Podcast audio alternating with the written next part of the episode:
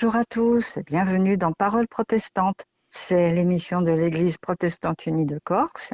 C'est Christiane Jo qui vous parle et je suis contente de vous retrouver tous et toutes pour cette nouvelle émission qui porte, mais ça vous le savez, sur le livre de Ruth. Nous arrivons au quatrième chapitre maintenant et notre pasteur Marie-Odile Wilson va nous guider dans cette lecture. Bonjour Marie-Odile. Bonjour Christiane et bonjour à tous les auditeurs et toutes les auditrices. Alors, euh, euh, je m'appuie euh, pour ce voyage sur le commentaire intitulé Le livre de Ruth du théologien André Lacocque. Et donc, c'est sur la base de ces idées que nous avançons. Alors on arrive effectivement vers la fin, mais pas encore complètement. Et nous lisons aujourd'hui au chapitre 4, donc les versets 13 à 17. Alors Bose prit Ruth et elle devint sa femme. Il vint vers elle.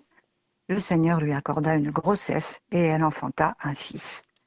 Aussi les femmes dirent-elles à Noémie, Béni soit le Seigneur, qui ne te laisse plus manquer aujourd'hui d'un racheteur dont le nom soit proclamé en Israël. Il ranimera ta vie, il assurera tes vieux jours, puisque ta belle-fille qui t'aime l'a enfantée. Elle vaut mieux pour toi que sept fils. Alors Noémie prit l'enfant et le mit sur sa poitrine, et elle devint sa tutrice. Les voisines proclamèrent un nom pour lui en disant Un fils est né à Noémie. Elles proclamèrent son nom, Oved. Il fut le père de Jessé, père de David. Voilà, alors on, on, voit que là, ça, le dénouement se fait, hein, s'approche. Euh, au verset 13, donc, Ruth devint sa femme, nous dit-on, hein, euh, Isha. C'est le mot qui désigne la femme qui est enceinte ou a déjà eu un enfant. Parce que dans la langue hébraïque, il y a plusieurs stades avec des dénominations différentes données à la, à la vie euh, féminine. quoi. Euh, on a Yalda, l'enfant, la petite enfant, devient une Néhara quand elle est adolescente, puis après avoir perdu sa virginité, une jeune femme, une Alma, et enfin Isha quand elle est quand elle est maman quoi, quand elle est quand elle est mhm. enceinte ou, ou qu'elle a qu'elle a accouché. Voilà, à chaque âge son nom. C'est ça. C'est ça. Faut, faut croire que c'était drôlement important hein, de savoir à quel niveau on se mhm. trouvait pour les femmes, parce que bon, voilà. Bon, bref. Euh, notons d'ailleurs que curieusement, dans le, dans le, le chapitre 3 euh, de, de, Ruth, c'était le terme de Néhara, donc le terme qui est utilisé pour une, une adolescente, euh, qui était qui est qu'on utilisait pour désigner Ruth. Euh, mhm. Ce qui avait quand même pour conséquence de gommer dix ans de sa vie commune avec Malone, parce que à ce mhm. moment-là, on aurait dû l'appeler au moins une Alma. Euh, puisque elle avait été mariée, donc vraisemblablement euh, sous toute réserve, mais enfin, elle avait dû perdre effectivement sa virginité. Mm. Enfin, en tout cas, voilà qu'en un seul verset, Ruth se marie, devient enceinte et donne naissance à un fils. Tout ça va fort vite. oui. Hein, et cette rapidité, finalement, contraste avec la stérilité de son mariage avec Malone, euh, qui avait duré, euh, selon le récit, une dizaine d'années. Mhm. Donc, du coup, comme conséquence, c'est que Obed sera un premier-né. Hein. Euh, mhm. Finalement, on peut se dire, Peut-être est-ce la conséquence, une conséquence voulue par Dieu, enfin en tout cas c'est Dieu qui a conduit que cet Obed soit le premier-né de, Ruth. Euh, on a bien vu hein, que ici et là, il mettait son grain de sel dans les événements. Et jusque-là, on a, entendu quand même souvent Ruth parler, mais là, désormais, on ne l'entendra plus. Euh, on, pourrait dire que toutes ces promesses et engagements, euh, ces espérances s'incarnent maintenant. Hein, les espérances de Ruth. Hein. ça y est, là, euh, on, est au bout et donc il n'y a plus rien à dire. C'est bon, euh, tout est, tout roule, on pourrait dire. Et donc cet enfant vient de Yahvé. Ainsi donc, on pourrait dire que à côté de la lignée d'Elimelech, mais enfin Elimelech, on se rappelle quand même que c'était mon Dieu et roi, hein, donc euh, déjà euh, on pouvait penser que, que euh, Dieu menait la barque. Hein. Ruth mmh. s'inscrit dans la lignée on en connaît un certain nombre, hein, de ces femmes infécondes de la Bible auxquelles Dieu a accordé un enfant selon sa promesse. Alors on peut penser à Sarah, à Rachel. Euh, dans le livre des juges, au, chapitre 13, si ça amuse les, les, auditeurs d'aller voir, il y a la femme de Manoah aussi, à qui, et puis il y a Anne, la maman de Samuel. Hein, mhm. Donc, euh, euh, ces, ces, femmes qui, à qui Dieu, sur qui Dieu a posé son regard, hein, comme, comme, comme on le dit fréquemment. Ainsi, je cite, La femme étrangère érige la maison d'Israël une fois de plus. C'est la théologienne Alicia Ostriker qui écrit cela de cette manière. Donc la femme étrangère érige la maison d'Israël une fois de plus. Hein, parce qu'il y avait, on, avait, on a eu quand même un, certain, certain nombre aussi de ces femmes euh, qui arrivaient d'ailleurs et qui ont, qui grâce euh, au fait de, porter des enfants, ont, pu, euh, mener la, continuation du peuple d'Israël. Alors même si le temps de la résolution a pu paraître long, hein, parce que quand même, on peut dire que même quand Dieu semble absent, il reste encore le Seigneur de l'histoire. Mais ça, ça n'est qu'à posteriori qu'on peut le dire, bien évidemment. On a ici une certaine conception de la sexualité qui est esquissée. Euh, c'est celle qui joint le passé et le futur, qui rend la vie aux morts et assure l'avenir de la communauté familiale. Hein, euh, une sexualité qui, est liée à, la conception finalement. Hein. Oui, euh, toujours. Hein. Voilà, voilà. La stabilité familiale est retrouvée, mais alors là complètement ouverte de tous les côtés. Hein. Euh, elle réinterprète le passé, par exemple l'opposition à Moab, mhm. et elle pousse vers l'avenir. On nous annonce David. Euh, et l'agent de cette transformation n'est rien d'autre, personne d'autre qu'une Moabite. Et c'est mhm, elle qui mhm. sera l'arrière-grand-mère de David. Enfin voilà, on a, on a toute cette, cette manière de réinterpréter l'histoire finalement, de bousculer l'histoire. Au verset 14, on voit les femmes de l'entourage qui se réjouissent euh, publiquement. Euh, elles considèrent que c'est Yahvé qui est intervenu providentiellement et qui a levé un obstacle qu'il aurait lui-même posé.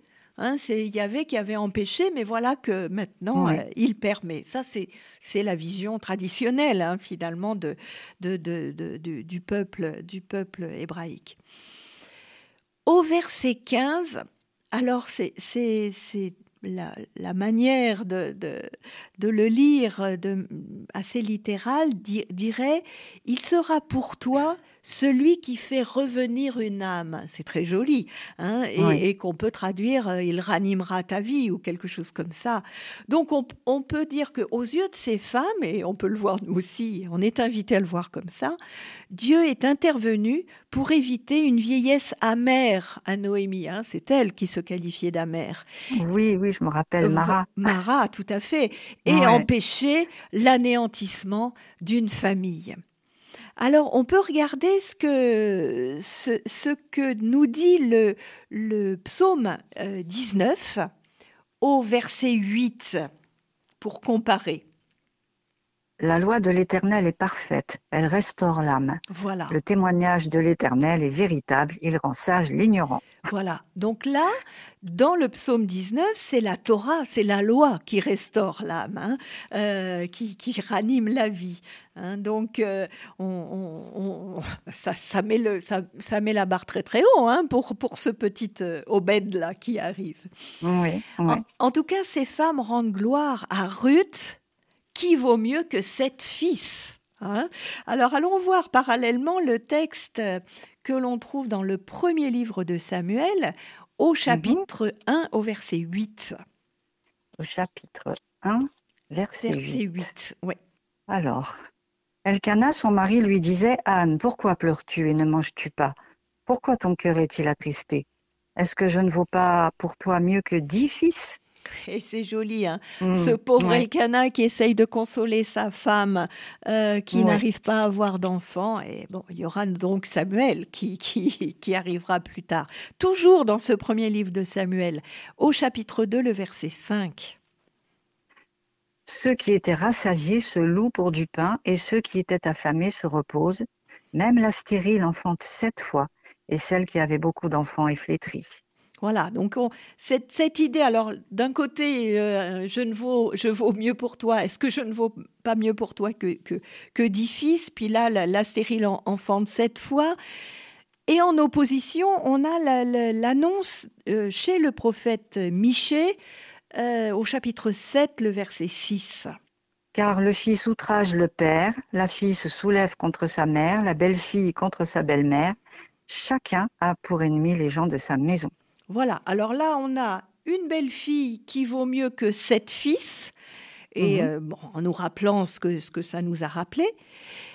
Mais on voit aussi que ça pourrait tout à fait l'inverse et que la belle-fille pourrait s'opposer à la belle-mère. C'est pas le cas. Vrai. Et donc, et donc les, les, les, les, voisines, elles sont ravies de tout ça.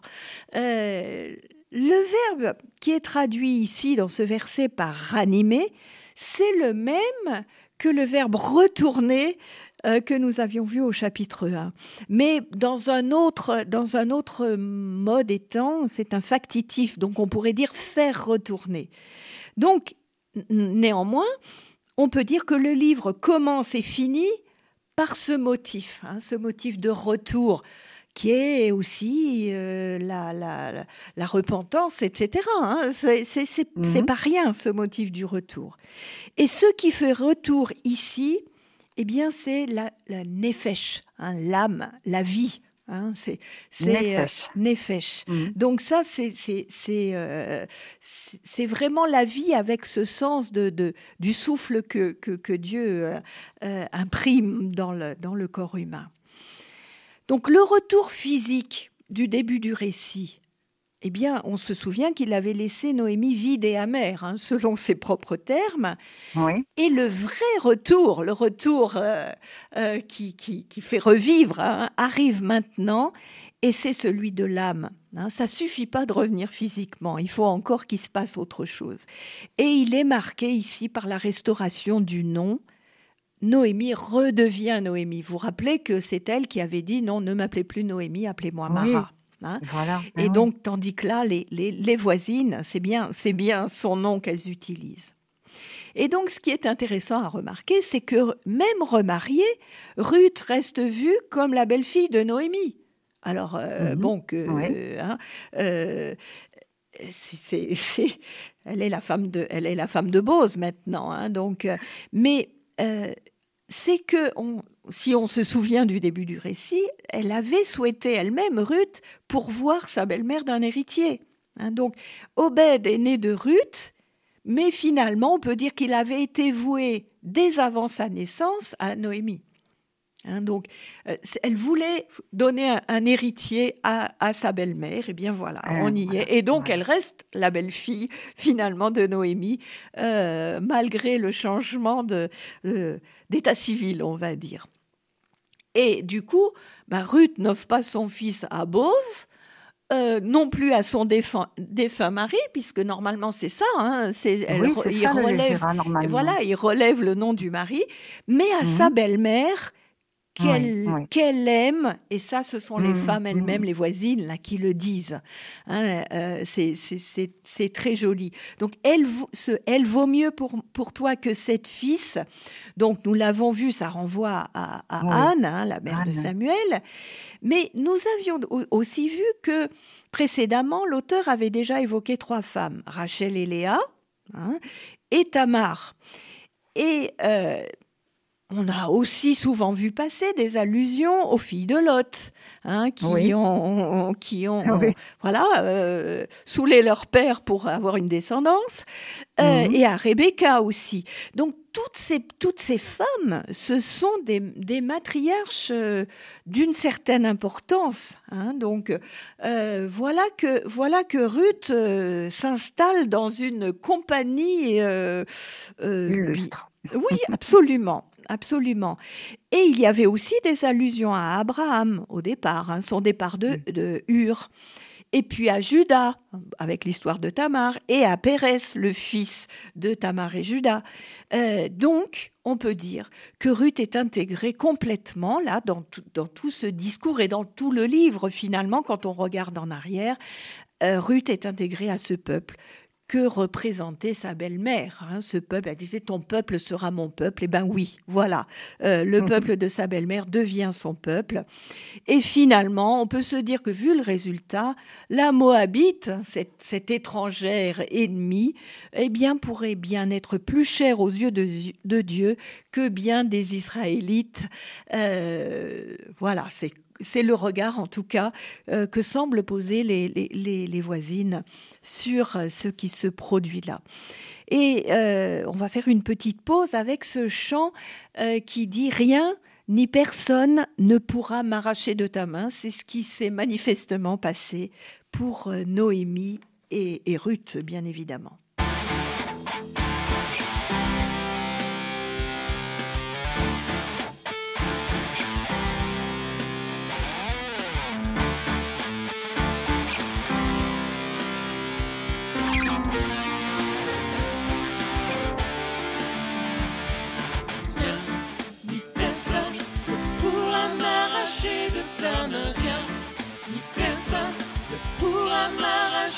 Ta main, rien, ni personne ne pourra m'arracher de ta main. Ma vie, mon destin sont dans ta main.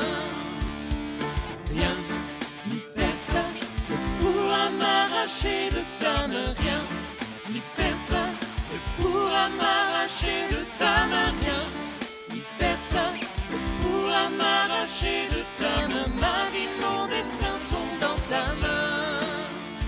Tu as créé ciel et terre,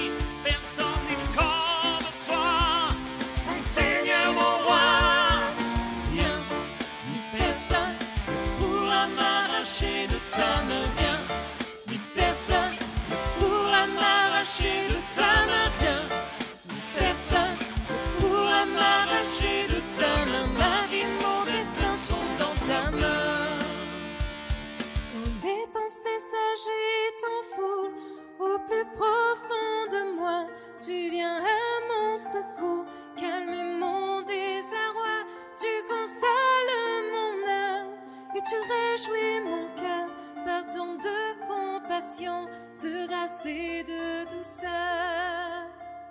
Quand les pensées s'agitent en foule, au plus profond de moi, tu viens à mon secours, calmer mon désarroi, tu consoles mon âme et tu réjouis mon cœur par ton de compassion, de grâce et de douceur. Quand les pensées s'agitent en foule,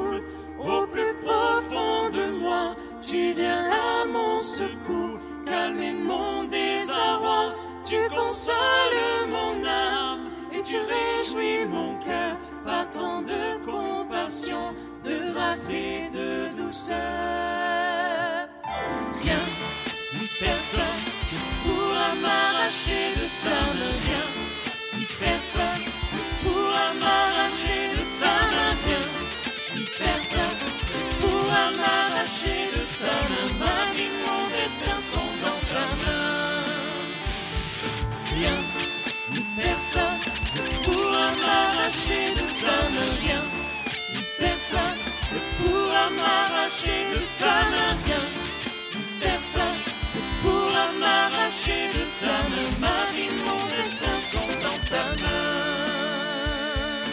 Rien. Au verset 16, on, on nous dit que Noémie prend l'enfant, comme Boz avait pris Ruth. Hein, donc ça a un sens vraiment fort. hein. On, on voit là, il y a- y a, Mhm. euh, elle, elle adopte, euh, Noémie adopte euh, l'enfant comme Ruth avait adopté Israël et son Dieu. Euh, on peut aller voir ce que dit euh, un peu parallèlement le, dans le livre de la Genèse, au chapitre 30, le verset 3. Elle dit, Voici ma servante Bila, va vers elle, qu'elle enfante sur mes genoux, et que par elle j'ai aussi des fils. Voilà, c'est étonnant. Hein c'est cette histoire Oui, de oui. prendre sur ses genoux l'enfant de l'autre comme une manière de, de- de légaliser, de, c'est un rite hein, finalement. Euh, c'est comme si, enfin, oui, comme si c'était elle qui avait Ouais, accouché ouais, ouais, finalement. Euh, alors, ce qui est curieux ici, c'est que Noémie finalement prend le rôle du père puisque c'est lui qui reconnaît la filiation normalement. Mais du même coup, ce faisant, elle donne à Obed une mère, entre guillemets, hein, une mère adoptive, purement Mhm. juive. Oui, Hein, donc, oui, oui, coup. encore une manière euh, subtile de contourner le- le- les problèmes. quoi. Mhm. Euh, il est question ici de nourrice ou de tutrice, qui est un, terme euh, qui, ne se limite pas à l'allaitement. Et d'ailleurs, comment euh, Noémie pourrait-elle euh, allaiter? Bon, elle le prend dans son giron, mais, mais, mais elle l'allaitera certainement pas. Alors, on peut aller voir ce qui se passe dans le deuxième livre de Samuel, au chapitre 4, le verset 4. Jonathan, fils de Saül, avait un fils perclus des pieds. Il était âgé de cinq ans lorsqu'arriva de Hirsel la nouvelle de la mort de Saül et de Jonathan. Sa nourrice le prit et s'enfuit, et comme elle, pré- elle précipitait sa fuite, il tomba et resta boiteux. Son nom était Méphibosheth. Alors, ce, pauvre enfant-là, on voit que sa nourrice, effectivement, il a 5 ans, il y a peu de chances qu'il soit encore allaité. Donc, ce terme-là est Mhm. utilisé, euh, est utilisé du- du- d'une euh, d'une manière large, on peut dire. hein. Euh, mais on dit encore maintenant un la nounou pour Mais oui, hein, voilà, qui n'est pas forcément oui. allaitante. Dans Esther, le livre d'Esther, ce sera la forme au masculin qui va être utilisée au chapitre 2, verset 7. Il élevait Adassa, qui est Esther, fille de son oncle, car elle n'avait ni père ni mère. La jeune fille était belle de taille et belle de figure. À la mort de son père et de sa mère, Mardoché l'avait adoptée pour fille. Voilà, hein, donc il s'agit effectivement de, de Mardoché. Du coup, on peut dire que c'est son tuteur. Euh, et donc, on avait tutrice dans la traduction que vous nous aviez lue pour, euh, pour, euh, pour Noémie. Mère adoptive aussi pourrait aller. Euh, Enfin, voilà. Et donc, euh, on a un parallèle entre Ruth devint sa femme et Noémie devint sa nourrice. Euh, Oui. Finalement, on peut dire que pour Noémie aussi, la vie prend un, tourment- un tournant complètement radical et, et- et presque inespéré, on pourrait dire, même si elles ont tout fait pour que ça puisse se produire. Euh, ce rebondissement de l'histoire fait d'elle une nouvelle femme capable d'aller d'allaiter, alors bien sûr métaphoriquement, hein, pas, pas en réalité, un enfant. Euh, et les femmes disent, un fils est né à Noémie. Hein, c'est, intéressant de voir comment euh, on fait un petit méli-mélo de tout ça, mais on dit que pour éduquer un enfant, il faut tout un village. Ben, on voit que là, il y a bien tout un village hein, qui, se, qui se mobilise autour de cet enfant. Allons regarder ce que nous dit, c'est, assez ironique, le livre des nombres euh, au chapitre 11, le verset 12, parce que le vocabulaire est assez parallèle. Est-ce moi qui ai conçu ce peuple? Est-ce moi qui l'ai enfanté pour que tu me dises porte-le sur ton sein, comme le nourricier porte un enfant jusqu'au pays que tu as juré à ses pères de lui donner? Voilà. Un nourricier. Oui, oui, oui, le nourricier. On voit que là, bon, il y a un peu d'ironie dans l'affaire. hein. Moïse demande Mhm. à Dieu si c'est lui, euh, Moïse, qui est le géniteur euh, et la nourrice, le nourricier de ce peuple euh, un peu récalcitrant qui est au désert. hein, au désert. Donc là, il y a, y y un peu. Mhm. Mais voilà, cette terminologie euh, existe. Au verset 17, donc on a un fils est né à Noémie. Effectivement, tout ce qui appartient à Elimelech appartient à Noémie. Hein. Euh, et en réalité, il ne s'agit pas, parce qu'on pourrait se dire, oh, dis donc, c'est un peu gonflé, là, et Ruth là-dedans. Euh. eh bien non, il n'y a pas des possessions de Ruth, elle reste sa mère, bien évidemment. Euh, on peut aller regarder en Genèse 48 au verset 12, ce qui se passe parallèlement aussi, des choses similaires. Joseph les retira des genoux de son père et il se prosterna à terre devant lui. Mm. Oui, on a euh, Éphraïm et Manassé, hein, euh, mhm, qui mhm. restent bel et bien les fils de Joseph, même s'ils sont adoptés par leur grand-père Jacob.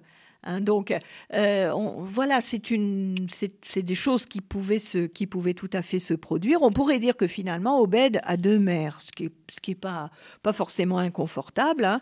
Euh, ça, ça lui fait du monde autour. Et ce sont ici les voisines qui nomment l'enfant.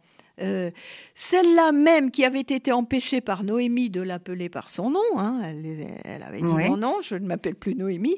Là, bah, dans un même souffle, elle redonne son nom à Noémie et nomme Obed. Donc, euh, hop là, euh, tout ce monde-là retrouve, retrouve une, une, une vie familiale, on peut dire. Et ces voisines, eh bien, elles forment euh, pour Noémie et pour Ruth un groupe de solidarité entre femmes, comme cela pouvait tout à fait exister, euh, même, même au-delà. On peut aller voir dans le livre, le deuxième livre des rois, euh, au chapitre 4, le verset 3. Et il dit, va demander au dehors des vases, chez tous tes voisins, des vases vides, et n'en demande pas un petit nombre quand tu seras entré, tu fermeras la porte sur toi et sur tes enfants. Tu verseras dans tous ces vases et tu mettras de côté ceux qui seront pleins.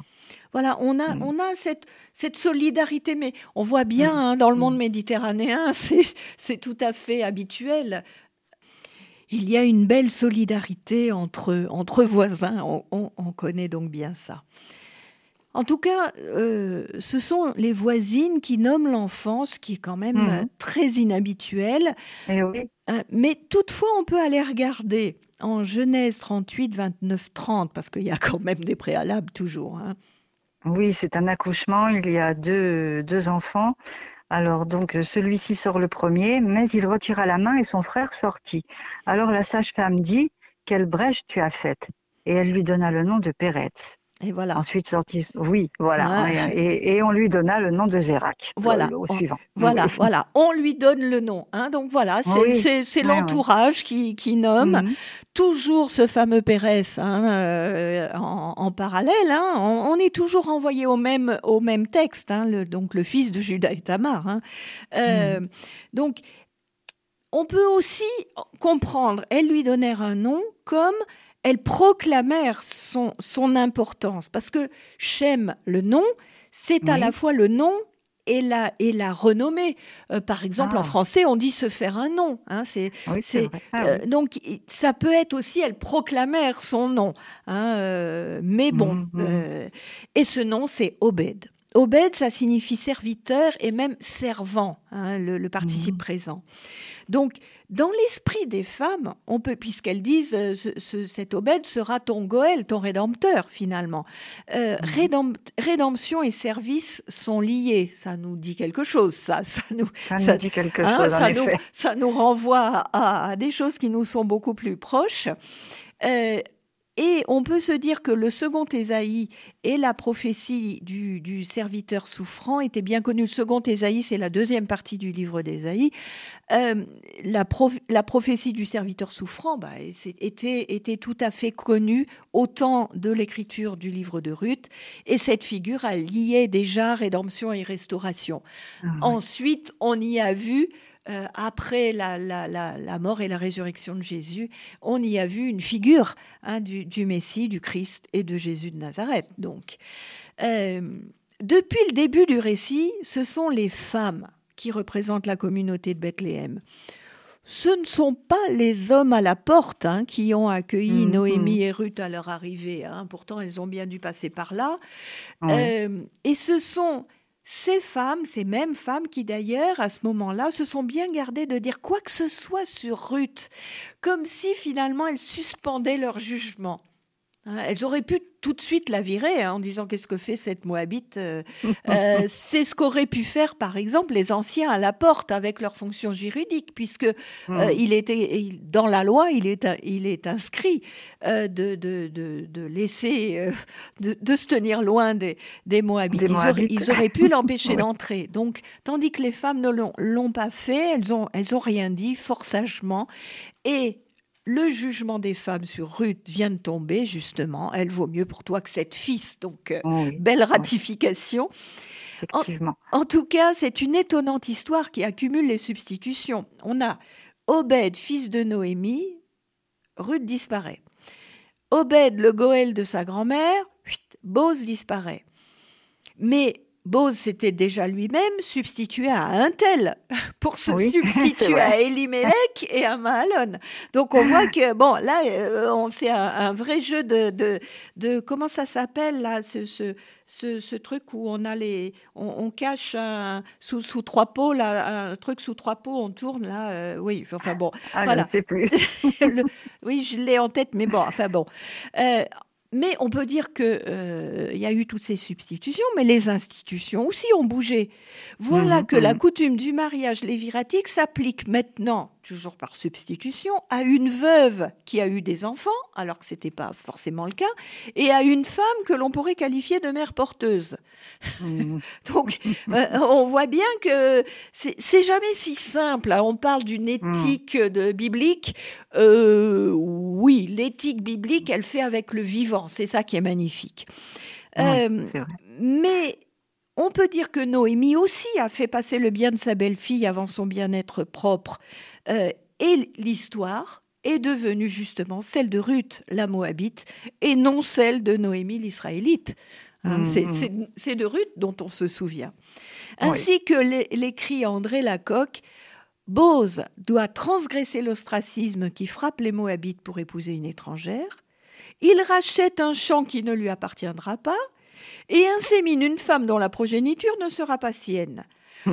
Pour que tout cela arrive, la loi est nécessaire, mais sa nécessité doit paradoxalement être transcendée. Car sans cette transcendance, il n'y a pas d'histoire de Ruth. C'est vraiment une espèce de... Oui, on, jongle quoi, avec, avec tout pour que ça puisse marcher. Et c'est comme ça que ça marche. Et c'est comme ça qu'un avenir va s'ouvrir. C'est ainsi qu'une ressortissante d'un peuple haï déclenche à elle seule l'histoire de la dynastie davidique, on pourrait y voir l'humour de Dieu, euh, qui, sait bien, qui sait bien y faire.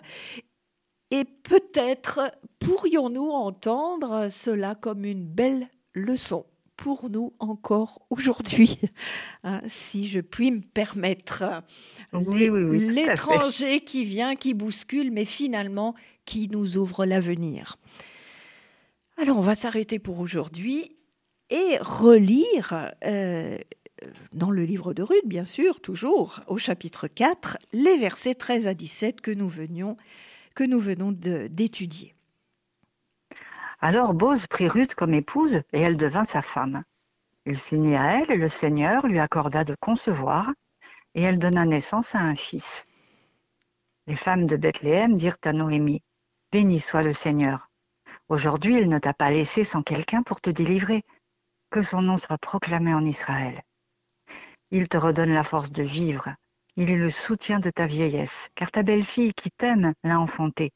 Elle vaut mieux pour toi que sept fils. Noémie prit l'enfant et le tint serré contre elle, puis elle se chargea de l'élever. Les femmes du voisinage lui donnèrent son nom.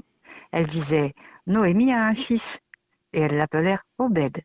Obed fut le père de Jessé, père de David. Voilà, alors peut-être que puisque nous entrons dans l'avant et que quand même là il est question de David, etc., tout ça a beaucoup de liens avec, avec l'approche de Noël, je vous invite à écouter euh, ce chant qui, bah, qui parle de tout ça finalement, hein, d'un arbre séculaire du vieux tronc mmh. d'Isaïe, donc de Jessé, hein, euh, une rose a fleuri. care.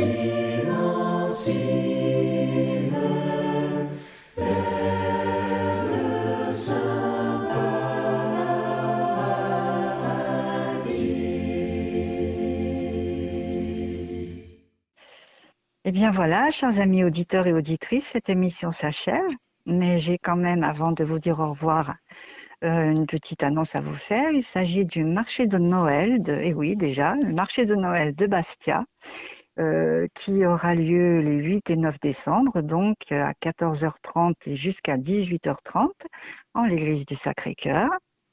Et vous pourrez y trouver les productions de l'atelier couture de notre église le cœur à l'ouvrage, c'est un beau nom. Hein. le cœur à l'ouvrage, elles ont fabriqué, ces dames, beaucoup de choses qui sont très jolies et que vous pouvez venir vous procurer. Donc, euh, les 8 et 9 à Bastia, à l'église du Sacré-Cœur. Voilà, et eh bien écoutez, il me reste euh, à vous souhaiter à tous et à toutes une excellente semaine.